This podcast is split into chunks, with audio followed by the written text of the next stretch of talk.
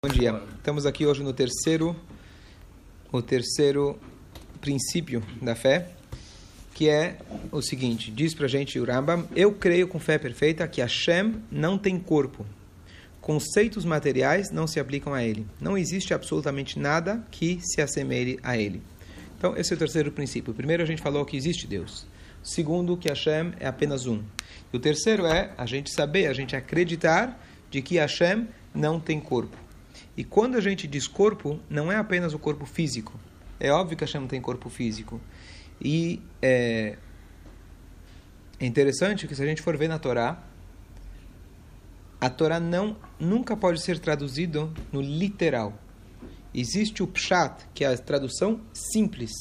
Não existe tradução literal da Torá. Por exemplo, a Torá fala que Deus tirou o povo com mão forte, com braço forte.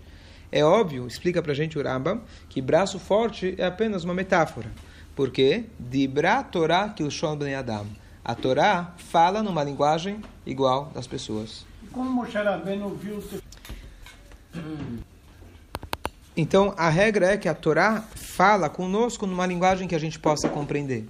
Então, esse é um princípio da Torá. Você entender que toda vez que você vai ver algum tipo de alusão é, é, é, algum tipo de descrição de Hashem, saiba que é apenas uma metáfora para te transmitir um conceito. O Rambam também traz em relação, aqui não estamos falando de Hashem, dos anjos, mas só para a gente ter uma, um paralelo, para a gente entender o que está falando. Anjos têm asas, anjos têm um pé só. Sadikim no Ganeden estão sentados desfrutando da luz da Shekhinah. São vários termos físicos, corpóreos, sentado, asas. O Rambam fala que são literalmente metáforas. O que, que significa asas? Quando você diz que um pássaro tem asas, que significa que ele consegue se levantar, ele tem um corpo leve, ele consegue voar, se deslocar. Então dizer que dizer dizer que um anjo tem asas é uma forma de você dizer que ele está desprendido do material. Ele é não está preso com o material. Um pé só tem a expressão que os anjos não conseguem mudar de status. Um, um Yehudi, ele pode fazer uma mitzvah, ele muda de status. Então ele pode caminhar, ele pode pular. O anjo está sempre parado, tá certo? É, os tzadikim estão sentados. O que significa sentados? Como se fosse que alguém está sentado aqui e desfrutando da Shekhinah, ou seja, está confortável. Mas é tudo linguagem corpórea que nós temos que saber como princípio da fé, ou seja, antes de abrir a Torá, saber que o que está escrito na Torá, nessas passagens, não podem ser interpretadas literalmente.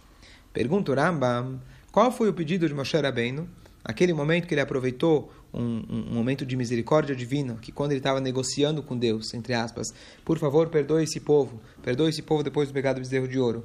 E ele foi trabalhando, trabalhando, até que Hashem falou, perdoa, e aí Hashem e aí, aí ele viu que era um momento oportuno. Hashem falou para ele, Hashem, Hashem Kedrahum, ensinou para ele a frase, que é uma frase mágica, que depois que você esgotar todos os, os seus, as suas fichas, você clama para Hashem, lembrando Hashem, Hashem, Kedrahum, os três atributos de misericórdia.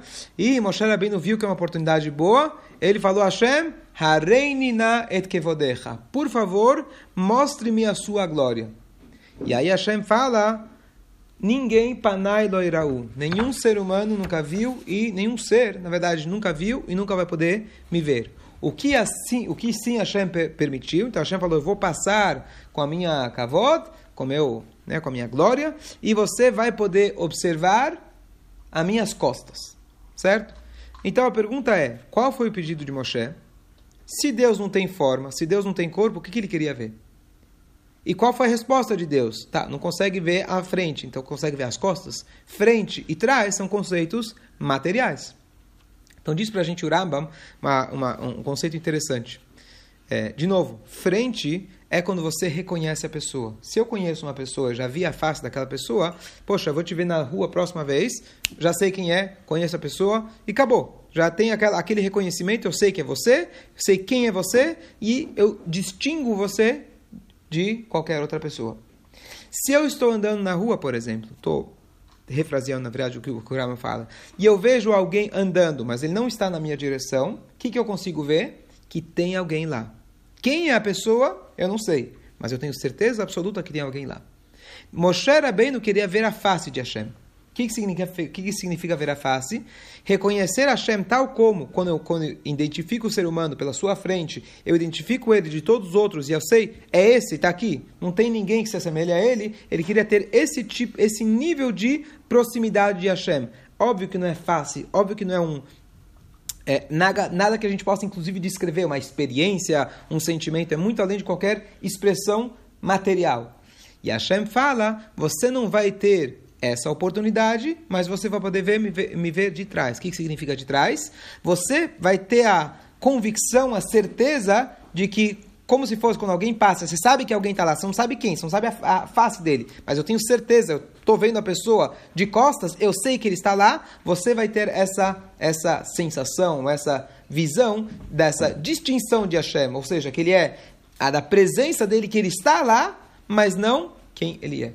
Mas, desculpa, desculpa, só um minutinho. Então, isso é, é, é, é, é claro, estou só é, trazendo um pouco do conceito que o Rama traz para gente. Mas, de novo, o conceito principal que eu quero dizer é Hashem não tem frente, Hashem não tem trás. E se a gente achar que tem frente ou trás, apesar que a própria Torá escreve frente, trás, sentado, mão forte, assim, etc., isso é kfirá, isso é heresia certo? Então é muito importante quando a gente vai, como um pré-requisito, como um princípio da fé, saber que quando a gente for ler a Torá, não deve ser interpretada, interpretada literalmente. Hashem está acima de qualquer corpo, qualquer forma, e mesmo quando a gente estuda sobre os níveis espirituais de Hashem, seja na Kabbalah que fala sobre as Firot, a força espiritual de Hashem que se investe aqui no mundo para dar força da vida, etc. Tudo isso, principalmente como Tânia explica para gente, é uma revelação de Hashem, se chama Elokut, a divindade presente é, é, dentro da Sefirot e assim por diante. Hashem não existe nenhum, nada que o defina.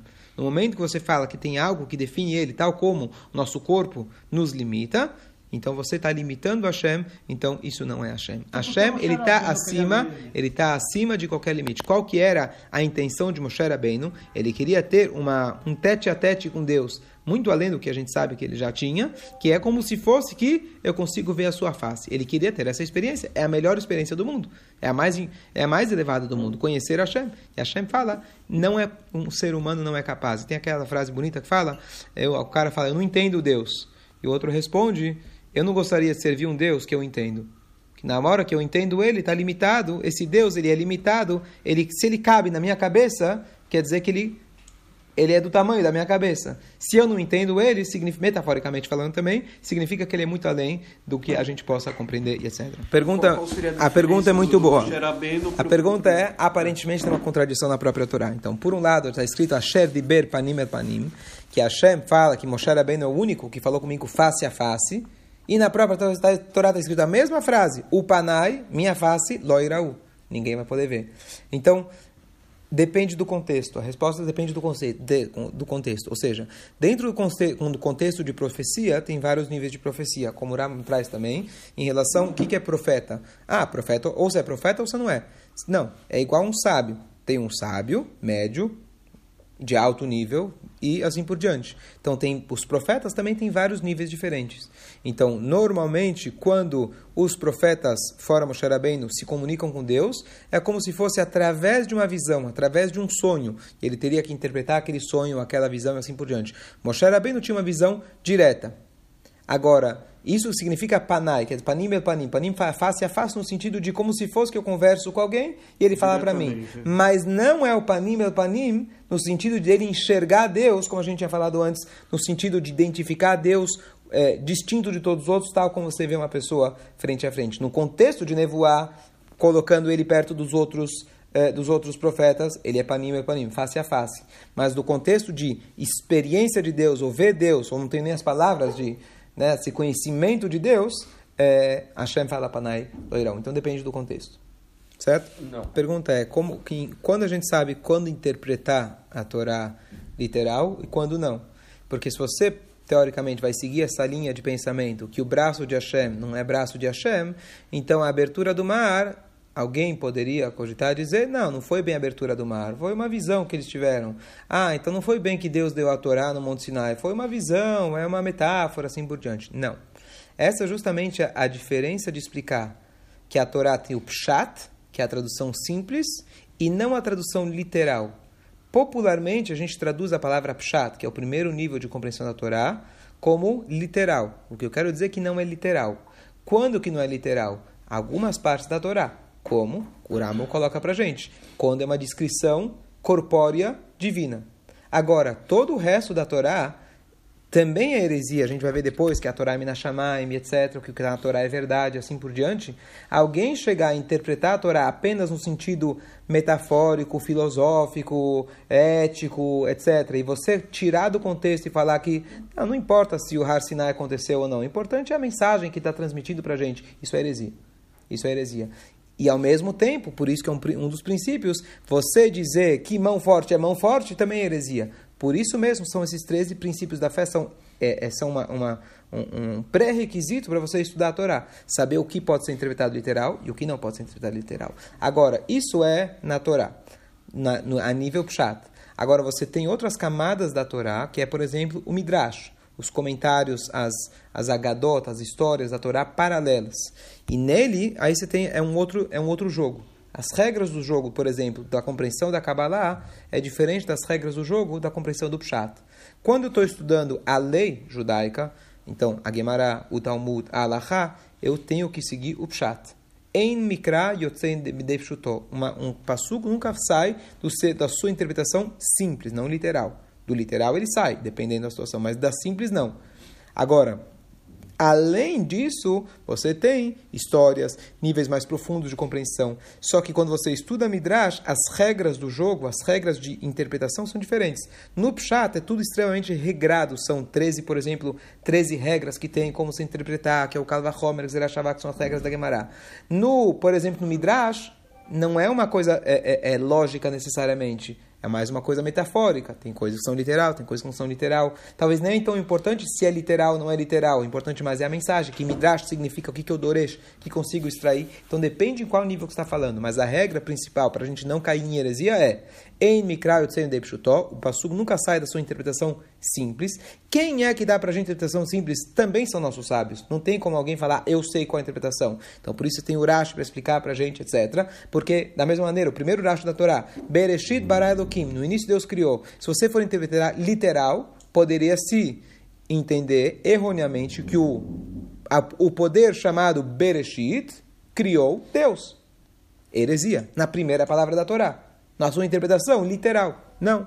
Bereshit, no início da criação, como explica o Rashi, Bara Elohim Etashamaim, no início da criação do céu e a terra, etc. Assim que o Rashi explica. Ou seja, a literalidade, literalidade não é adequada, e sim a interpretação simples. E mesmo a interpretação simples depende da tradição, como o próprio lá na frente a gente vai ver os princípios de Moshe Rabbeinu, da tradição da Torá, assim por diante, como ela toda é essencial para a gente poder entender a Torá. Existe uma frase no Talmud que fala o seguinte: um dos sábios ele fala, Animit palel ledat zeatinok. Eu estou rezando com a consciência desse, desse bebê, dessa criança. O que, que significa? Qual que é o contexto? Então, o que acontece é o seguinte: nós temos a mitzvah de amar a Deus. Parte dessa mitzvah significa Hashem faladat, et Hashem veyadat, conhecer Deus. O que, que significa isso? A Hashem deu para a gente uma oportunidade, como já expliquei inúmeras vezes, qual que, que é a Kabbalah, o que, que é o estudo profundo da Torá, você conhecer níveis, diversos níveis da revelação divina espiritual, entre o infinito e o finito. Por isso que estuda, estuda por exemplo, sobre a Sefirot, Chesed, Givurah, bondade de Hashem, etc. Agora não é o momento de a gente se elaborar. Então, o que acontece? Às vezes, quando a pessoa começa é, estudar esses detalhes, etc., ele pode acabar se apegando e dizendo: Bom, hoje eu vou rezar para o atributo divino de Chesed. Hoje eu vou rezar para o atributo de despertar o atributo de Givurah, tal como a gente faz no Sfirat Omer. Mas aqui a, a Guimarães traz para a gente: eu não posso esquecer o ponto principal de rezar como uma criança. Como a criança reza? Deus. O que, que é Deus? Deus. Pronto, estou falando com Deus. Deus é meu pai. Acabou. Ele não conhece os detalhes.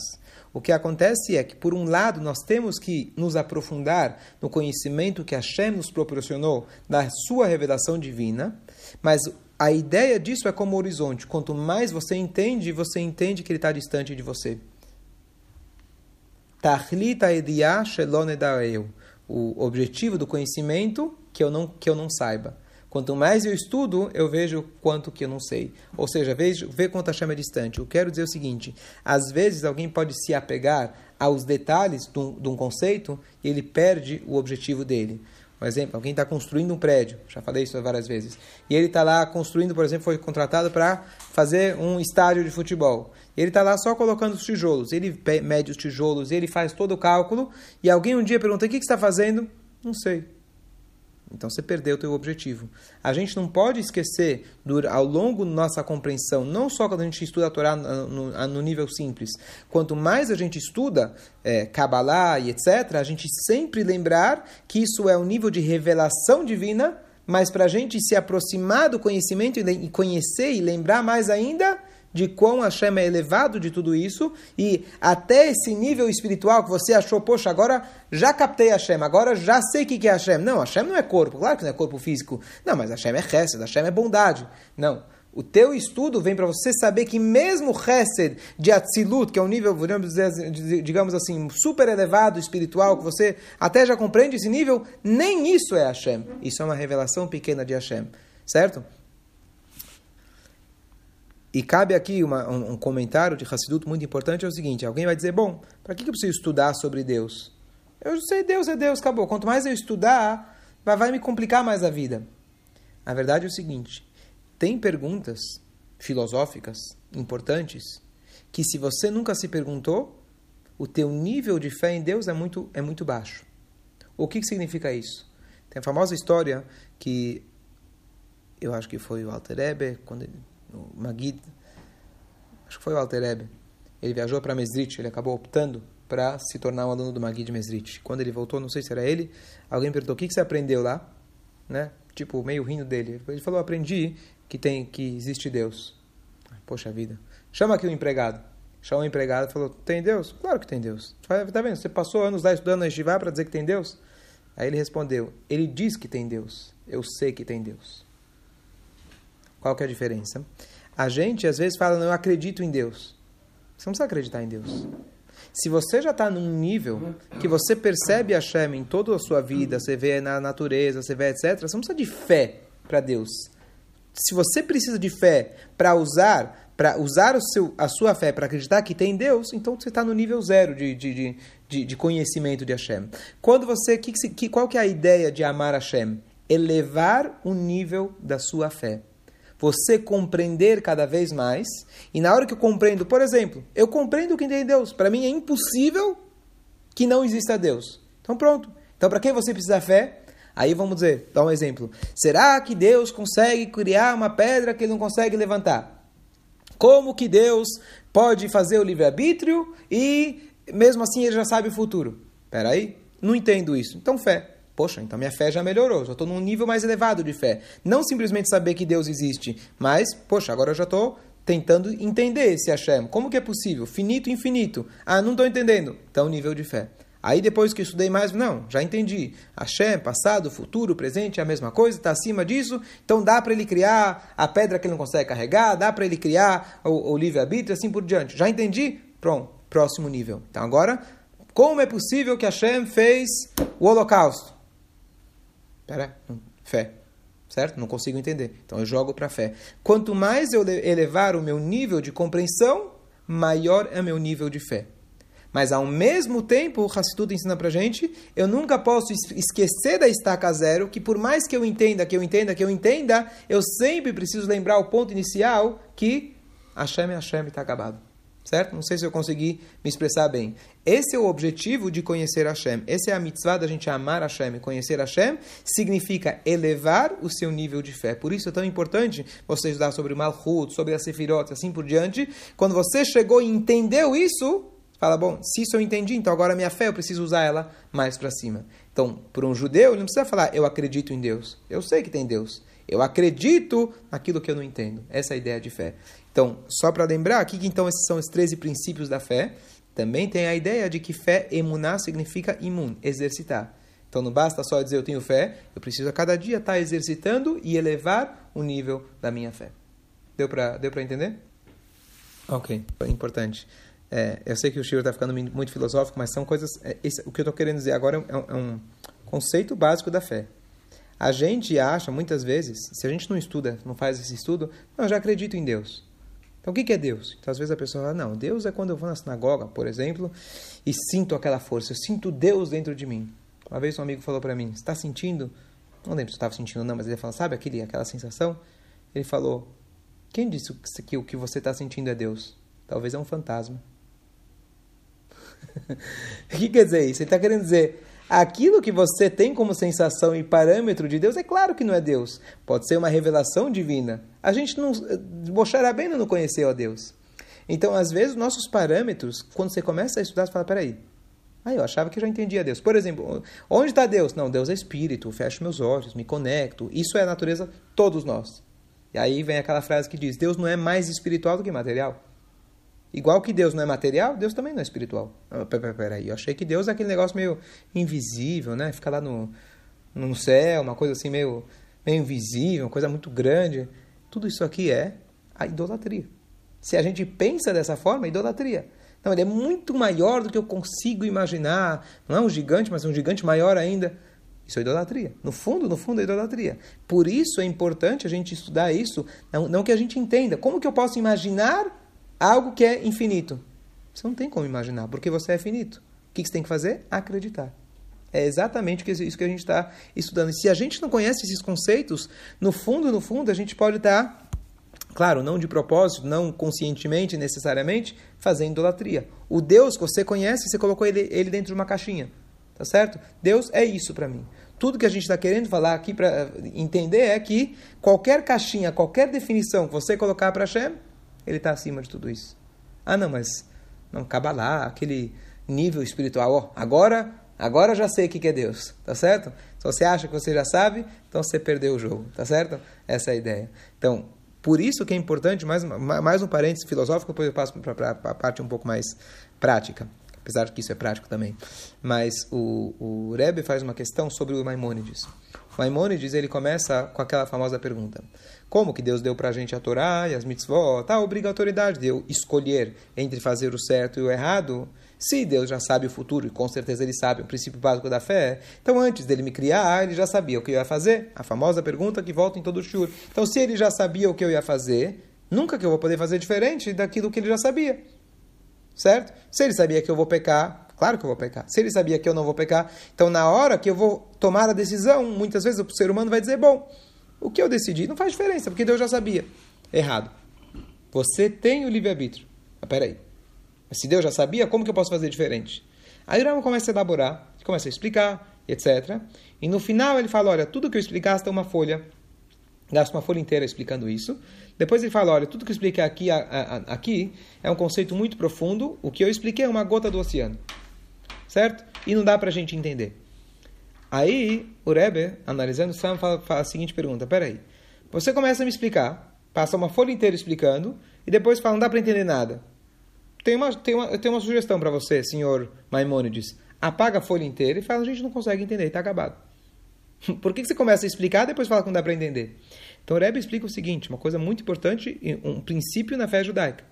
Se você não chegou nessa pergunta, se você nunca se perguntou como é possível que eu tenha livre-arbítrio e Hashem já sabe, significa que você não tem fé completa em Deus. Porque se você tem fé, naturalmente vai surgir essa pergunta. Ou seja, a pergunta não é heresia, contrário. A pergunta é uma consequência da tua fé.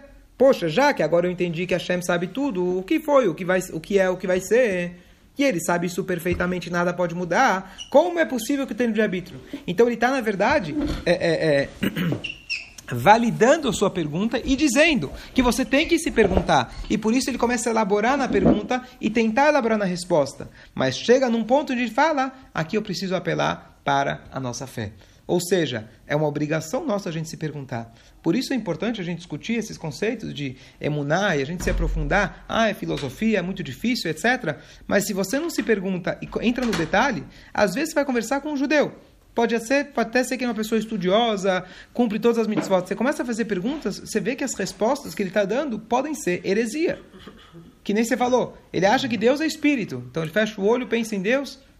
Você tá, pode estar tá pensando num fantasma. Não é Deus. Toda a ideia é você entender que Hashem é acima de tudo isso. Vamos agora passar para o nível prático. Dois minutos mais. A gente, tá, a gente falou ah, é, é, que todos esses conceitos, o homem foi criado à imagem de Hashem.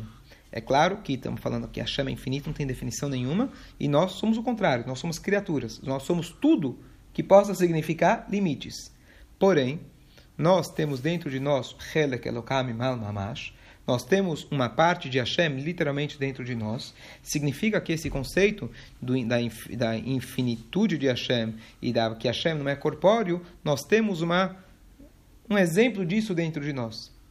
Então, o que, que eu quero dizer com isso? O que, que a gente pode aplicar isso no casamento e no nosso serviço com nós mesmos? Então, o que acontece é que a natureza do ser humano é enxergar, digamos, vamos dar o um exemplo aqui, sua mulher, ou a mulher enxergar o marido, como um ser humano que, poxa, casei com essa pessoa, cada um tem a tampa que merece, e é isso que tem para oferecer, e gostou, não gostou, é isso. O que Hassidut ensina para gente, diferente muitas vezes do pensamento da psicologia e etc., que dentro de nós, nós temos uma força invencível, infinita, ilimitada. Ou seja, qualquer um de nós tem uma força de ser muito além do que é o nosso dia a dia. Você dizer, não, eu nasci com certas tendências, eu posso até dar uma melhoradinha, dar uma alixada nas pontas, mas não tem como me transformar. Não existe isso. Nós temos a força de literalmente ser muito além daquilo que nós somos. Aqueles que precisam ir, podem ir, vou continuar. Vou dar um exemplo. Eu comentei há pouco tempo atrás, o Rabino Adin Steinsaltz, Rabino foi a primeira pessoa que traduziu todo o Talmud sozinho para o hebraico. Um gênio que mora em Israel. Gênio em todas as áreas. Matemática, ciência, engenharia. Um homem assim, fora do comum completamente. Conheci ele pessoalmente. Ele tem um artigo que eu li recentemente que ele fala, olha, ele escreveu uma vez para o Rebbe dizendo, olha, eu estou trabalhando com A, B, C, D projetos judaicos, etc. E cada um desses projetos poderia me tomar o dia inteiro. Então eu queria saber qual deles que eu dou preferência. O Rebbe responde para ele na carta dizendo: continua com esse A, B, C, D, E e aproveita e pega mais o F, G, H e J. E ele pergunta: peraí, o que, que, que você quer de mim? Tá certo? E ele, como matemático, cientista, etc., ele fala, eu não sei as palavras científicas exatas, mas ele fala o seguinte: quando você coloca um peso muito grande em cima de pega, por exemplo, um cara se levanta nas costas uma pessoa muito pesada, vai quebrar suas costas, vai te dar uma dor no mínimo, etc. Ele fala que existe, vocês podem falar para mim, engenheiro aí melhor, é, é, um conceito na ciência que quando você pega uma massa que é muito desproporcionalmente milhares de vezes mais pesada do que a massa que está embaixo, na verdade a massa que está embaixo, ao invés de se diminuir, ela ela se multiplica. Mas o que ele quis dizer, eu não sei a linguagem científica, mas o que ele quis dizer, que quando você coloca um peso muito grande dentro de você, ao invés de você ficar, ou oh, não aguento mais, como que eu vou pegar A, B, C, D e ainda vou pegar? O Rebbe estava mostrando para ele que é o potencial que você tem é infinito. E se você pegar mais o C, o D, F, J, etc., você vai perceber que você tem uma força infinita. Então, a nível prático, isso é um pouco complicado. Vamos tentar ver o que isso significa. Mas o ponto é o seguinte: Muitas vezes, isso é um conceito que eu já vi há muitos anos, uma coisa que me deu força nos momentos mais difíceis da minha vida, que é o seguinte: às vezes uma pessoa passa por um desafio muito difícil. Muito difícil. Uma perda, certo? Muito grande. E o que acontece? A pessoa fica, claro, perdida, fica triste, fica desesperada. O ponto que a Torá ensina pra gente é: nunca você é vítima da situação. Aquele peso que lhe foi dado você tem uma força infinita de poder superar. Dá um outro exemplo que sempre escuto no Shurim. Deus nos livre uma criança que ela foi violada, usar, usar essa linguagem, quando criança. É um trauma para a vida, infelizmente. É uma coisa muito, muito drástica e grave. Tá, tal pessoa vai buscar todos os métodos que tem, a psicologia e etc. Agora, além disso, qual que é a visão da Torá em relação a isso? Além do que você vai fazer, o que dá para fazer com a com a força física, material que o mundo tem para nos oferecer, é você deve olhar para você mesmo que a sua força é infinita, o seu potencial é infinito. Nada no mundo pode te definir. Ah, mas aconteceu A, B e C comigo, eu estou travado para a minha vida. Se você pensa dessa forma, de fato você vai estar travado. Mas se você descobre a sua alma, que você tem um potencial infinito, aquilo que aconteceu com você não te define, você tem, como a gente falou em Hashem, uma parte de Hashem que está acima de qualquer definição, nenhum trauma, nenhuma dificuldade, nenhuma situação pode limitar as suas forças, você consegue superar, pelo menos esse é o pensamento que a gente tem que exercitar para conseguir superar qualquer situação.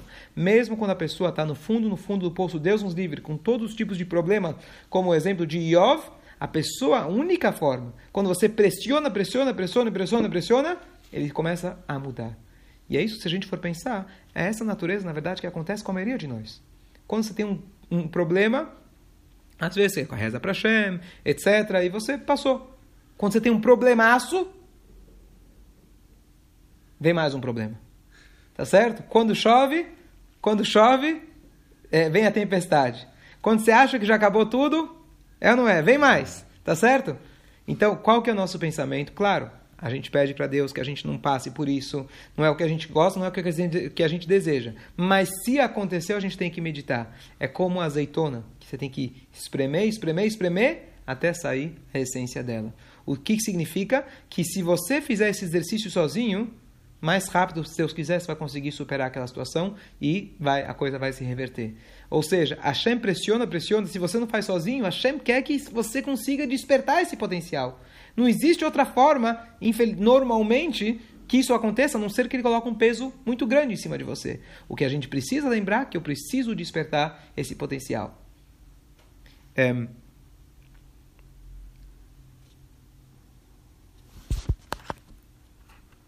Então isso funciona no casamento.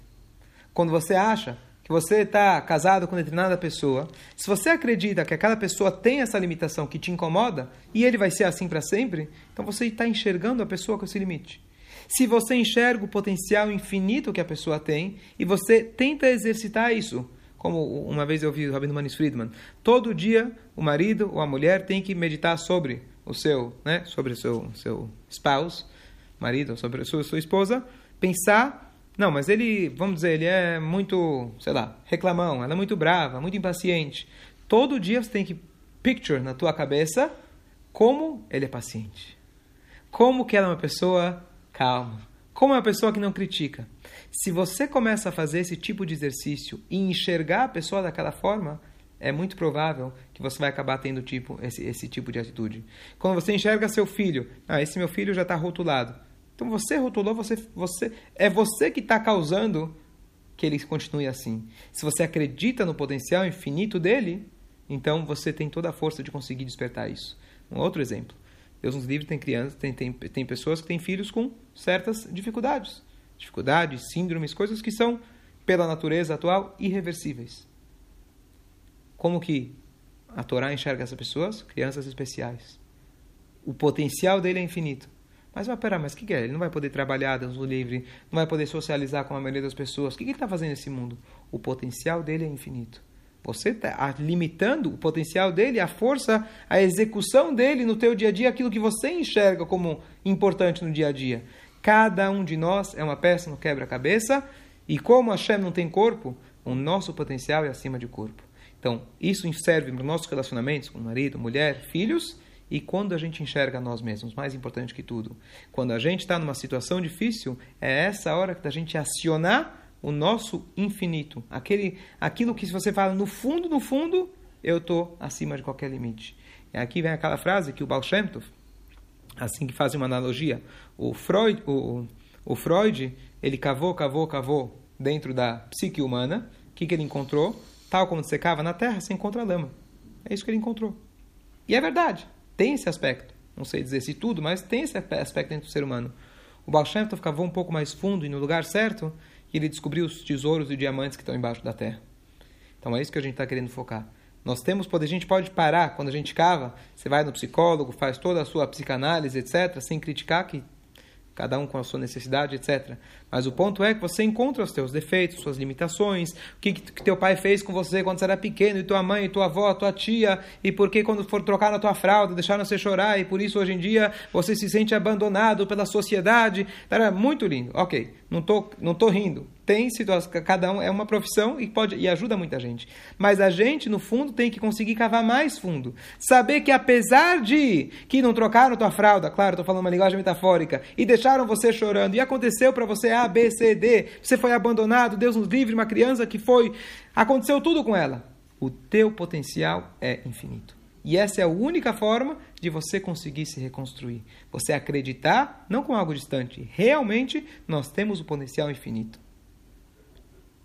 E a gente aproveite essas oportunidades, digamos assim, de nisayon, de testes, para a gente poder reverter. Então, essa é a aplicação prática no nosso dia a dia, que a Shem não tem corpo, não tem definições, que no fundo, dentro de nós, nós também temos essa capacidade de não ser definidos por nada, nada nos define, pelo contrário, a gente tem uma força infinita dentro da gente, que é a Shem, que a gente pode superar qualquer situação.